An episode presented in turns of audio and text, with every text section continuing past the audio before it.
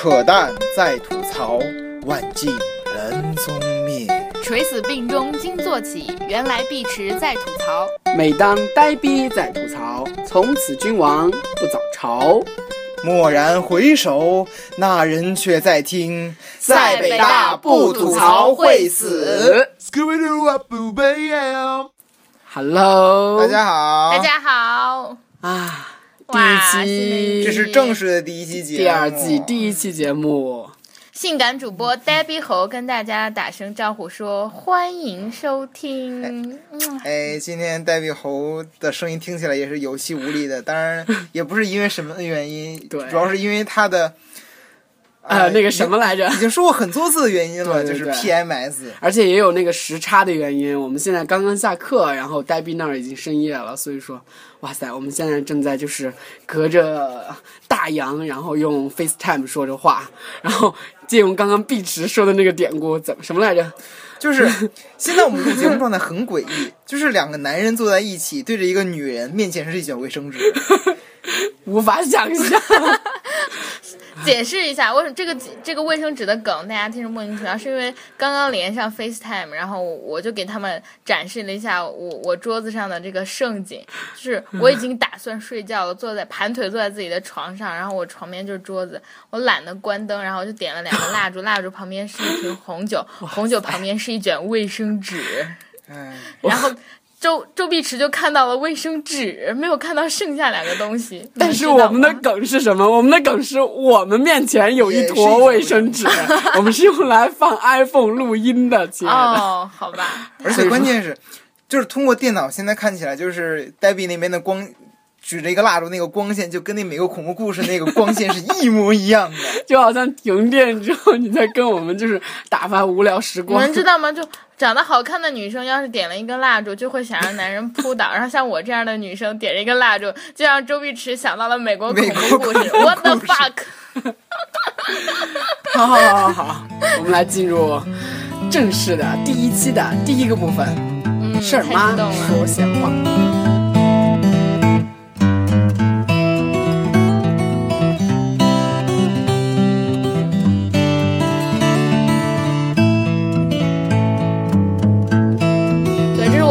个节目的那个板块“事儿妈说闲话”。对，事儿妈说闲话第一期，这周我们来聊聊米歇尔。米歇尔，哎，嗯最近听说米歇尔了吗？他又咋了？米歇尔要来北大了，你没听说？米歇尔奥巴马。哦，好吧，对，第一夫人，而且她不仅要来北大，而且她还来北大的那个斯坦福中心，他来做那个讲座呢，他还来。So 斯坦 what？福中心啊？我又不在北大。你在北大也看不了啊，对吧，碧池？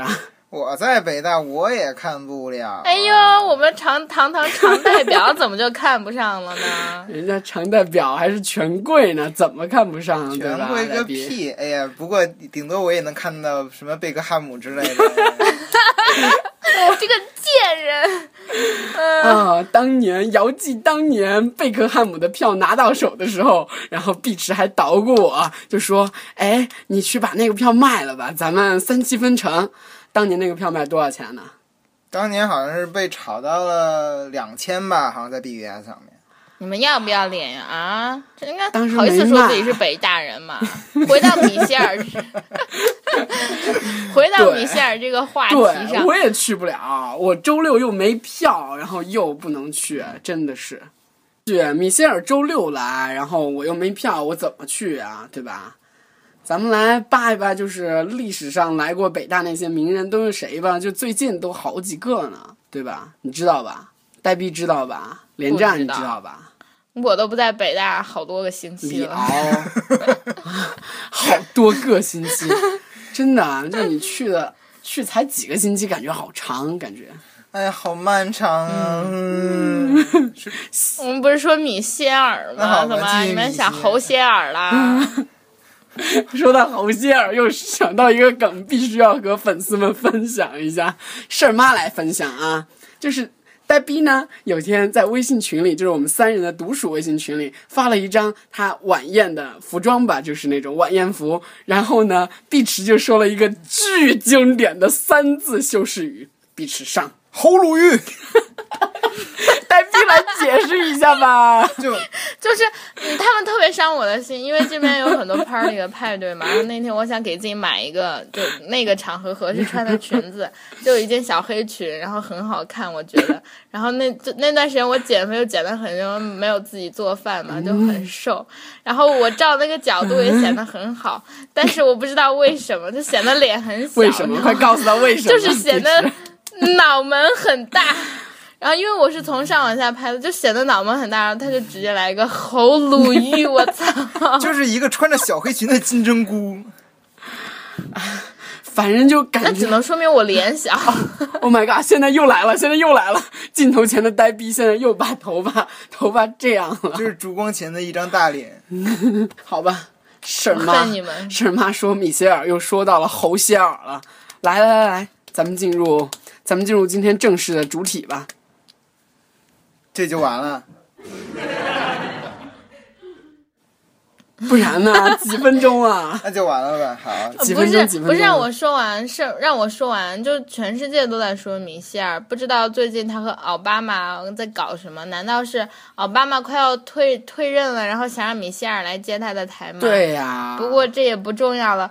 我这我这学期有门课叫 Viral Culture，嗯，然后老师就那个展示了一一一一期 Times 的那个封面，就是米歇尔。嗯，然后那嗯那个哎，总之就就这些了。他我就发现他在你的生活中无处不在，但是其实你根本都不关心他。嗯，而且上一次就是看到，就是美媒，就是美国媒体，美媒，美国媒体还曝光，就是米歇尔和奥巴马，就是因为那次自拍门，你们知道，就是去南非参加那个曼德拉的那个葬礼的时候，和那个什么，北欧的一个国家的总理，还有那个英国的首相，对他们三个就在那儿二逼的自拍，然后米歇尔就在这儿。糊弄着一个脸，然后就正襟危坐，然后中间，然后又插到了奥巴马中间，然后回国之后就有美美媒曝光说他们就是已经分居啦什么的，就米歇尔回来就大吵大闹什么的，哎，巨为好奇呢。哎，我顶多关心米歇尔，他上了 Vogue 的封面。哎，反哎，不过米歇尔确实就被美国评选出了他们自己的时尚 icon 啊，包括他因为自己的穿着，然后捧出了一堆美国本土的或者一些当当在美国的一些华裔的设计师，比如说好像 Jason Wu 吧，还是谁，无无所谓了。哎，反正哎这次跟彭丽媛相见就被。当做是一个两大两大国的时尚 icon 的一个正面对决，对呀、其实我倒是挺高兴的呢，这还是说明了女人是很重要的嘛。嗯，本身就很重要。关键是你，你这个女权主义者不应该感到愤怒吗？就是大家，大家看到那个那个奥巴马和习近平相见，大家都会说他俩又要交锋什么政治因素，然后见到米歇尔和 彭丽媛相见，你只会关心他俩穿什么样的衣服。嗯，可是至少这些就是就是没有东西是所有的统一全部的。你相比之前，就是他们 显示啊，我就不做对这样的对比，比如之前前几人毫无声音。你像我们的彭丽媛对就他们对对对至少站出来了，我觉得就已经是一个代表。咱们他们不，我不能要求他们也像他们的丈夫一样，因为他们又不是总统。他如果是总统那个职位，他们还在搞衣服，我当然很生气了。可是他们是夫人的这个职位，咱们习夫人去年不是和习大大一起去美国，还没见到米歇尔夫人吗？奥巴马夫人，对不起，米歇尔夫人。对，这次终于要来个巅峰对决了，好期待的感觉啊！Anyway，我们之后再跟进吧。跟进好像是媒体。我们本来就是个媒体，不是，好的，之后再跟进。以下由呆逼猴扯淡流毕池洲为您播报。之后的消息有，请关注我们的“在北大不吐槽会死”的新浪微博和微信公众平台，我们会实时更新。好的，接下来请收听我们的什么节目？收听我们的什么什么主题来着？那个是，哦，对，先说板块终于名吧。了到我们这一周的这一周的那个。这周的曹生依旧。曹生依旧，难道只有我一个人记得板块的名字是什么吗？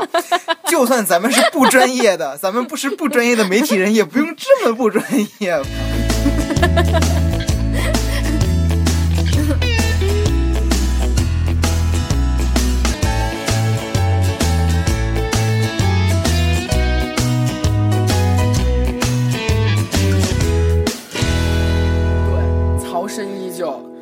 要吐槽的一点，今天要跟大家分享的一点就是关夜于什么呢？生活什么？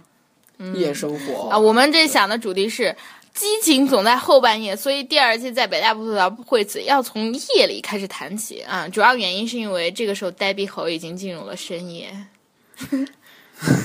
真的特别特别适合谈那个。我们看着呆逼对面的烛光，然后就感觉我们现在天还亮着，就，感觉有种夜晚的感我觉。整个晚上都在跟他们在网，就是在微信上聊 Outline 怎么讲大纲，怎么把我们要说的写出来，然后他们就一直在各种跑题，然后直到我困的不行，然后我的灯都是在墙上，面知道吗？我的床也特别软，我就不想从我的床上去开灯，呃，关灯再回来，我就点个蜡烛，到时候一口气吹了，直接倒下。你们哪来那么多意见？我还要插一句，等一下插播一下你的蜡烛是自备的吗？因为你的背后会冒出来什么东西荡沉降那种烛光，是需要不要冒出来了。别这样，我好困。真的，因为你集中在左半边，然后你右半边是空荡荡的。好，他居中了，他已经居中了，他居中但是。还是还是还是提心吊胆的看着你这个画面。对我们从我们自己现在所处的，就是呆逼现在就进入他的一个一个人的小夜生活，然后我们再来聊聊，就是不同人的，就是不同来自不同圈子、不同就是城市或者是不同地域的那些夜生活。其实我觉得这个夜生活真的差特别多，就是包括包括咱们的粉丝好多都是中学生嘛。其实我在中学的时候，因为我是寄宿制中学，然后我也没法出校对门，，咱们三都是。所以就是。当时我就觉得说，至少上到大学以后，我会拥有丰富的夜生活，不乐不乐。然后我可以去各种这个地方、那个地方去干这个，去干那个。然后最后发现自己到大学以后的夜生活还是在宿舍里待着。因为懒，原先就很期待嘛。因为原先高中、初中的夜生活，就我高中是在四川绵阳中学度过的，就我们寝室，嗯，最高峰是八个人，然后最低峰也是四个人，然后。寝室的夜生活就是夜谈，然后夜谈完了就睡觉了，就我靠！现在看到睡觉，然后呆逼就打了一个哈欠，然后又会担心他的嘴里边会冒出你什么东西。们怎么怎么这么 烦？收收收！我们来说我们高中的夜生活。哎，我们会夜谈，大家都应该都会夜谈吧？就是比如说，哎，都是那些吐槽什么老师，然后吐槽嗯、呃女生，特别是吐槽女生，然后谈论女生的东西比较多。哎我觉得原先觉得女生谈论男生好吧，结果男生真的就是我进了高中才知道，就是男女生真的是会互相评论、互相 judge 对方，就觉得，哎。今天哪个女生的那个啥又露出来了，你知道吗？你们好猥琐啊！就这种猥不猥琐啊？哎，其实我一直特别想想知道女生夜谈的话题。哦，哎，我跟你说，要听吗？真的，就我我先说吧，就是啊，啊你说就是我在初高中的时候也会夜谈，但是通常都不会谈论男人，都会谈论就是不在我们宿舍的别的女人。啊，对啊，因为我的初中大家都很生什么呀？mean，然后很少，比如说比如说某一个女孩，她喜欢一个男孩，她不会好意思告诉大家的，就是她觉得这会是一个把柄被抓到了。对，他怕对，然后她怕大家会嘲笑她，会怕那个男生知道，所以即使是很好的室友，就室友不会关系很好，反而很多矛盾，所以她不会说。所以呢，男人反而是非常敏感的话题，除非他们很讨厌某个男生，他们会说，但是喜欢的绝对不会说。但是不不论是讨，然后啊，一般都会说讨厌的人嘛，然后会尤其会讨厌不在这个寝室的别的女生，然后也会讨论男人。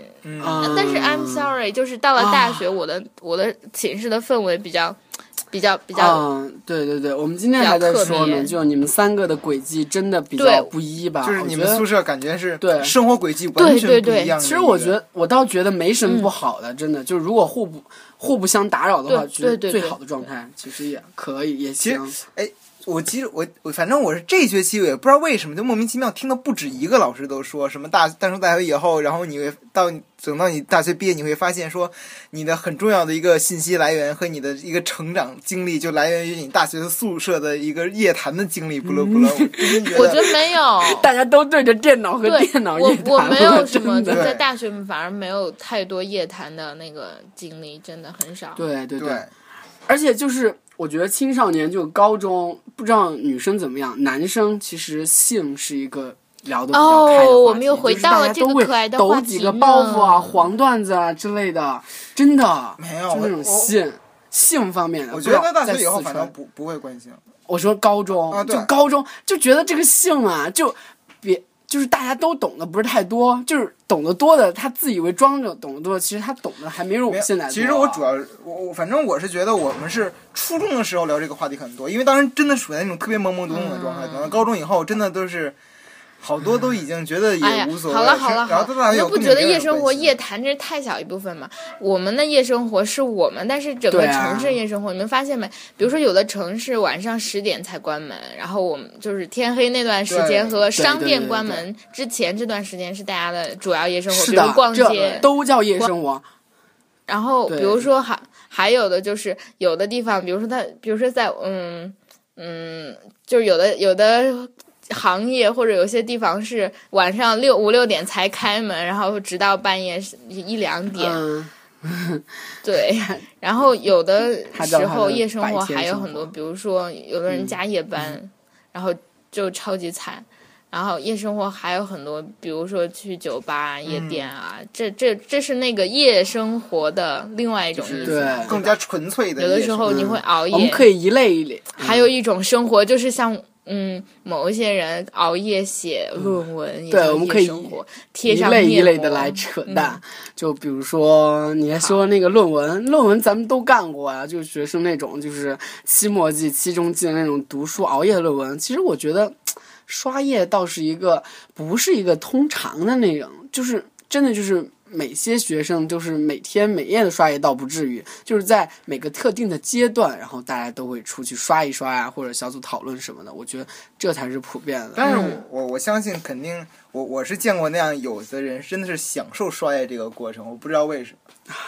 我觉得现在我都老了，我觉得我现在刷夜的时候都觉得，就是刷到两三点，然后再回床上睡，然后第二天再起来，我觉得都承受不住了。我觉得这种夜生活，有可能以后真心不会太过了吧？其实我主要是现在特别佩服，就是经常在楼道里面或者在哪，经常能经常能见到那种熬夜，然后因为宿舍里边熄灯了，就在楼道里边坐着看书的那样的一个人。我觉得啊，天呐，那种人应该很少见才对，为什么在北大老见到呢？我都老见到，就是在楼梯口看曲谱、看书那种人。其实我还挺佩服他们的啊。因为你在北大，你个傻 Attention. 对对，这个最大的理由就是因为你在北大。北大人不都应该像我们这种吗？你想多了，不不不，你想多了。哦，对，说到就是你忘了，就是我碧池还有我们寝室的一个同学，在大二下的一个暑假，我们其实对夜生活有一个那个旅程呢，就是我们去夜游北京了，你还记得吗？我跟哦你，说过吗？这个很在，你们可以讲一讲。那个对那个夜游北京，夜游北京，咱们是从几点来着？九点半还是没有？我们是晚上十一点从学校的呃一一个一个门正西门儿，对对，正正西门就是大家能够在很多的书上见到那个红色那个门，牌匾的门，对，从那个门出发以后，然后去五道口，再从五道口，就是我们从西门出去以后去的五道口，然后再从五道口去西直门，再从西直门去鼓楼那边，然后再从鼓楼那边去天安门，反正就是这么一大半夜的，没就是也不知道为什么，就是是。熬夜，然后就想去就。夜游北京，三个人骑着车，然后一直骑到天安门，再从 天安门那边又原路返回，然后好像是凌晨三点多、四点的时候对到四点才发现最最 没带他妈的一件事情，就是在于三个人都没有带宿舍钥匙，然后这个时候不好意思打扰楼长，然后就在楼道里面一直坐着。神一样的开头，神经病一样的结尾，你知道吗？对我还写了一篇长微博呢，可以就是分享给大家。就我觉得。真的就是在那个途中，我们经历了三四个小时的，就是来回返程吧。其实真的还世间百态，看的挺多的。你你见着什么世间百态了？就比如说，在那个西呃王府井那个苹果百货那个前面有沙发，然后真的会有人在那儿直接睡。那那时候其实夏天入夜了，还挺冷的，然后他们就公园长椅。啊、就是他直接在那儿睡了，然后一点一点被子什么都没干，然后还有一些出租车 我就服了扯淡流了，你是怎么想到沙发对对对，西成椅，就椅子，我完全没有想到，就椅子在那儿睡，然后然后还有就是三四点钟还在那儿施工的地铁工人们，还有就是。哦，还有鬼哭狼嚎的后海酒吧男、酒吧男女们，然后还有早餐摊儿，然后我知道早餐摊儿出摊儿很早，但是没想到那么早，三点多三点就出过摊儿了。我们吃了一个夜宵加早早餐，对就我们点了鸡翅，我们点吃了一个夜宵摊儿，他为了早餐准备的第一笼包子。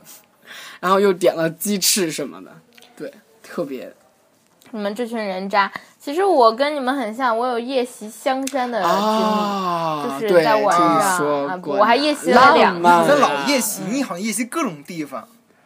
对，我们可以因为因为白天很夜忙袭文化是綦哎呀江的代表 slogan，哎，咱们在嗯，对，因为怎么了？因为呃，我我就是这么说嘛，人家有这个经历没有？对啊，因为就是呆逼的那个 timetable 和他要夜袭的那个人的不一致嘛，哦，要日袭的人不一致，所以就只好夜袭喽，对不对怎么听？那么猥琐的？日袭，对，今天必吃哦，不对，今天咱们一个同学在我们的课上 pray 一个出版家，然后他的字，那个出版家的字特别、嗯特别的那个啥，叫什么叫叫日翔。叫日翔？好吧，好吧，enough。呃，我们我们夜生活还有一部分是吗？还有还有要说还有最后一部分就是狭义的夜生活，也是迄今为止扯淡刘野最期待的一种夜生活，就是去夜店或者去酒吧的那种夜生嗯，我从来就没有去过，只有一次你们带我去了一个那个什么酒吧，那个都不叫酒吧，那个叫小餐厅，关带一键是点酒吧的大家都知道吗？那一次扯淡第一次去酒吧，是因为我们要讨论这个节目的事情。对，当时还没有 WiFi，你知道吗？那天真的是太不好了。对，哇，这这是勾起了我不幸的回忆。那天我们要讨论，我们就是那天是真正我们在构想我们要做这个 podcast 的。啊，对，而且是走五道口遍了，走遍了哈，就是五道口五道口的所有，几乎所有的咖啡厅都说就是 WiFi 不太好，要么是上不了网，要么就是没有座位没座。啊，呆逼就愤然离席了，然后又去了鲜芋仙，吃了点儿那个啥汤圆儿、芋圆什么的，然后就，唉，就敲定了我们这个节目。啊，哎须臾啊！五道口，堂堂的五道口宇宙中心，居然容不下我们仨来讨论这个事业。我也其实我好不喜欢五道口，我不喜欢五道口，就觉得太乱了，而且什么都没有，就要啥嗯没啥。但是五道口的就是狭义的夜生活是很丰富的呢，和三里屯儿那边有的拼。前几天我有一次周末的时候，周六的时候晚上去五道口，然后凌晨两三点钟从一个酒吧出来，呃，然后就看到就是在那个夜店外面，就是一堆已经在里边跳累了，然后唱累的人在那个路边吃烧烤，就各种有那种在路边吐的，然后跟那大声唱歌、大声笑的，然后去 Seven Eleven 里面去买点东西吧，就看到一进门看到一个角落里边蹲着一个女的，一边哭，然后一边喊他妈的王八蛋，就跟那儿喊。啊这么乱啊！不过真有这么乱，真的太乱了。而且有一次不是你忘了，就是咱们出去玩，就是晚上还看着一堆公司上的人在底下在拔拔河，有一次我跟扯淡大半夜去看一个夜场电影，看完了以后，然后在还在中拔在在中关村的那个写字楼下面看到一群人在那里拔河，真的，我觉得北京的夜 这个我生活真的喜欢特别特别丰富，就我也想拔河，只有你想不到，没有你看不到的。如果你想看到，绝对会发现各式各样的夜生活。哎，对，突然想起情人节那天，然后看去那个在电影院里面看到一张海报，然后那个电影的名字叫做《工体爱情故事》。怎么了？宫体爱情故事有什么哦我看我也看到了？海报。工体那边是夜店夜店聚集区啊，啊，嗯嗯嗯嗯嗯，对。宫体爱情故事的那个发展的曲线，应该就是大致就是从夜店相识，然后就但其实，哎，对于我们三个来说，夜店这种东西离我们其实生活也挺远的。虽然我我我我我也去过，然后戴比应该也去过，但是觉得那肯定不属于自己的生活。我都没对我真不喜欢。虽然我喜欢喝点东西、认识朋友或者喜欢跳跳舞什么的，但是我真觉得那儿简直就是，那么那个那个音量特别大，真的你胸对对对疼，对我都觉得我双乳疼，你知道吗？然后 然后就不知道那人在干什么，就就你你说哎，不过因为那光线嘛，你也不容易根据长相再判断谁是谁，谁是谁啥样的，就感觉这么这么庞大，绕半天也绕不过去是吧？这大家又臭汗淋、大汗淋漓的，都混着酒精味儿。我真的觉得那是一个什么 loneliness in crowdedness，就是在混乱中，你觉得你只要是清醒的，你就会觉得特别孤单，特别孤单。你说什么都会被淹没，然后你做什么都看不见。对对对对对，啊，所以我对我而言，最好的夜生活就是睡觉就适。合去放浪是吗？去 relax，嗯，而且另外一个我们不爱去夜店的原因就在于，因为以我们三个。不 以我们三个人的长相，就算去夜店也没人大过大我们。不是的，是我还是有点希望的。你们两个是主动主动，一定要这么补刀吗？侯鲁豫，侯鲁豫说他有希望哦。侯鲁豫小姐一定要这么补刀吗？对，我们就说起了这个呆逼的夜生活经历，我们来说一下呆逼的新西兰的怎么样？哎，这是我们 OK 第三个板块，个进入的。，对这星期呢是牧场物语。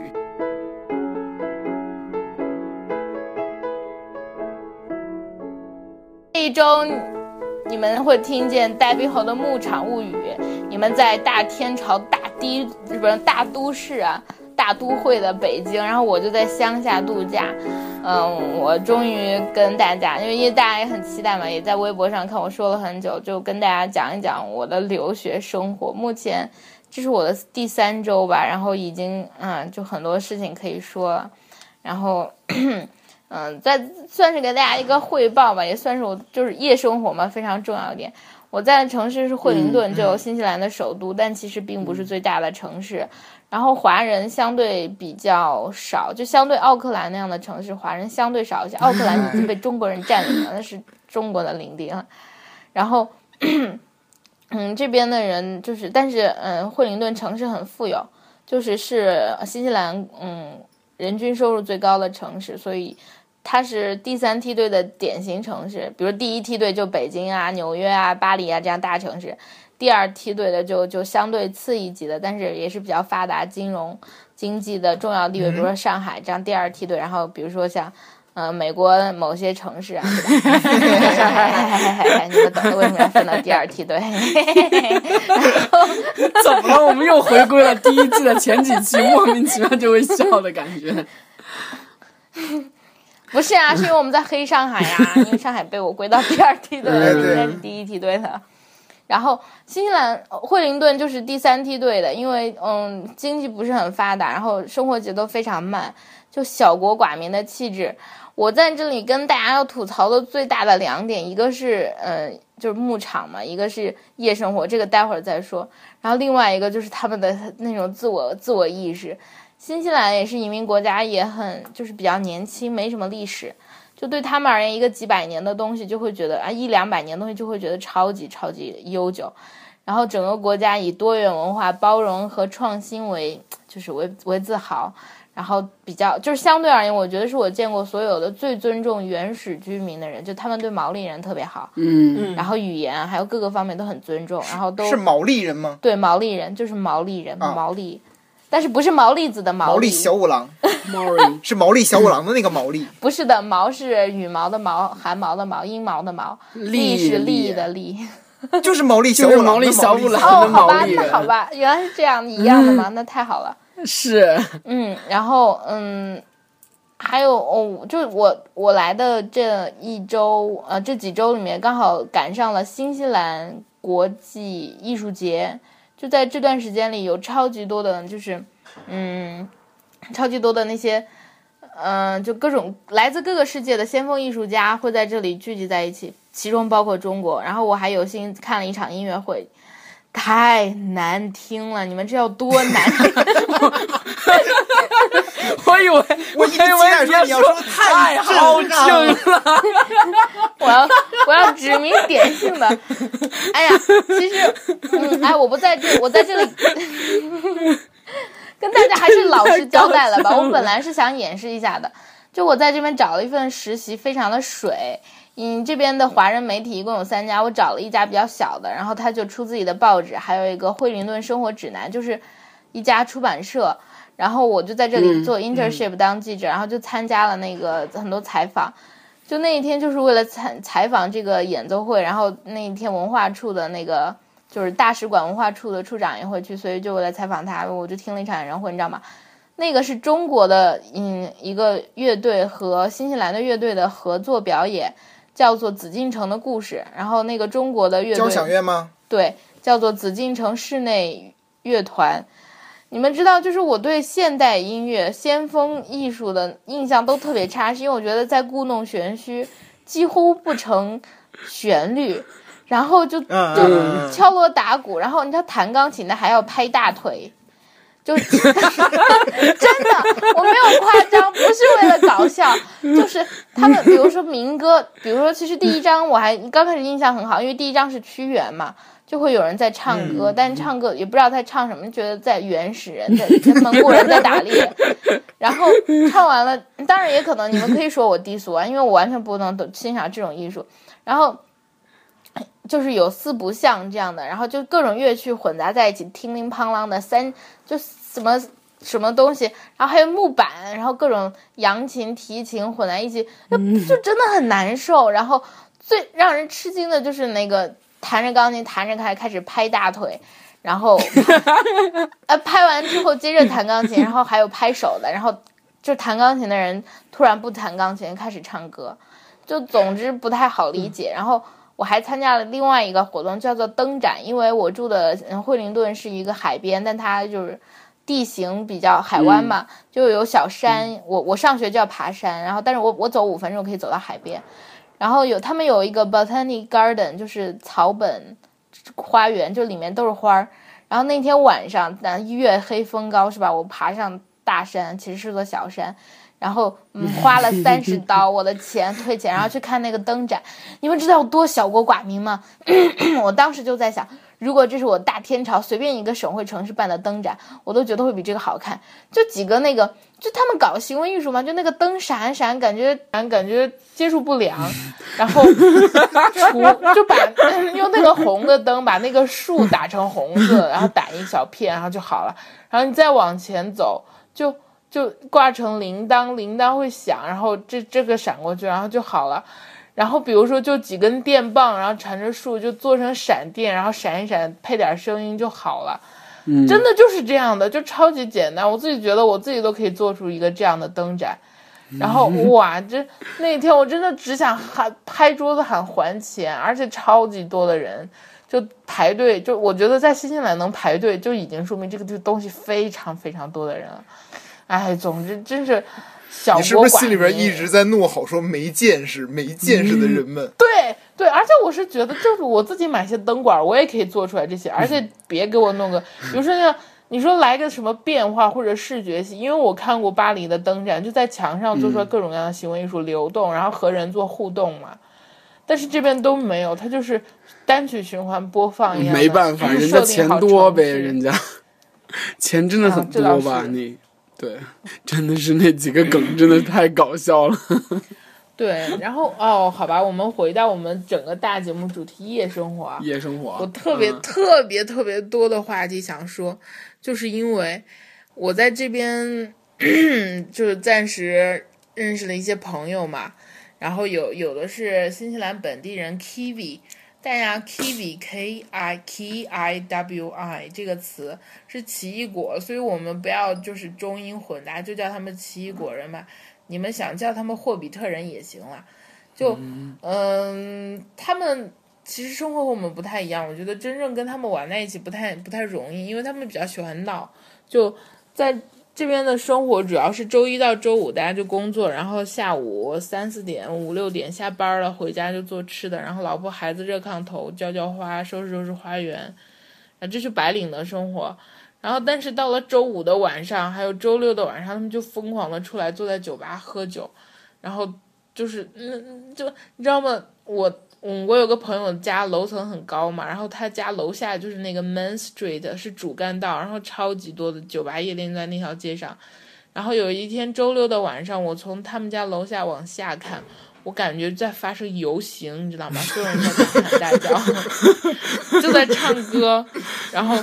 嗯，就穿的超级暴露，然后就还有各种奇装异服，戴着什么大高帽、高礼帽的，反正就你们就尽情发挥想象力，都不会想象到我多混乱。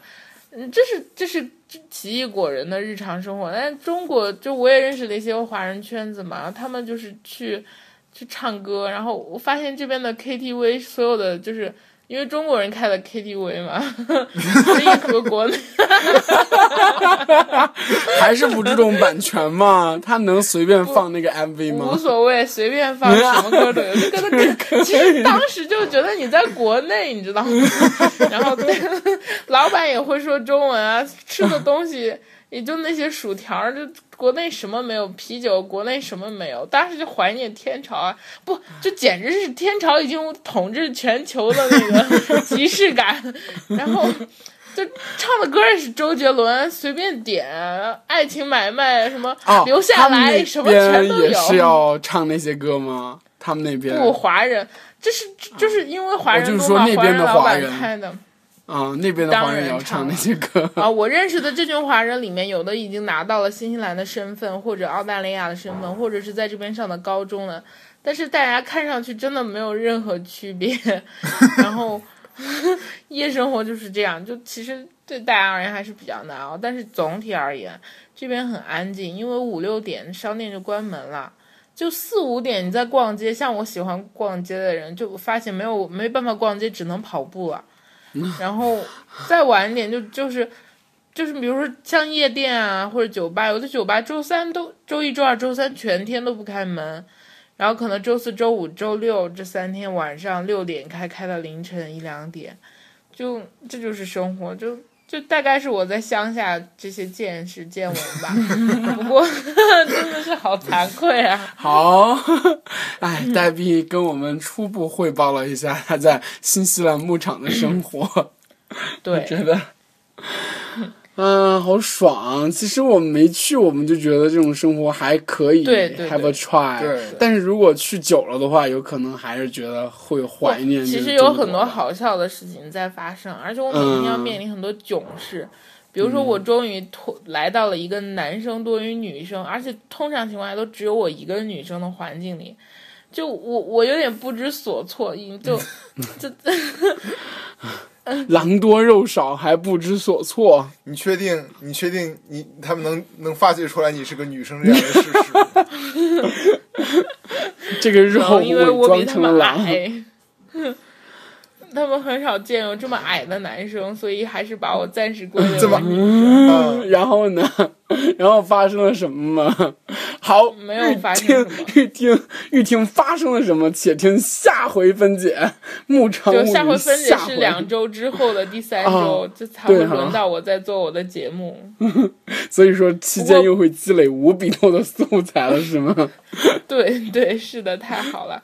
不管怎样，跟大家聊聊惠灵顿还是非常高兴的。抱歉，我的声音如果听上去有点慵懒，是因为我躺我躺在床上，他已经躺在枕头上跟大家说的，然后闭着眼睛。然后，对，因为一我对我而言现在已经是午夜了，然后我我超级困，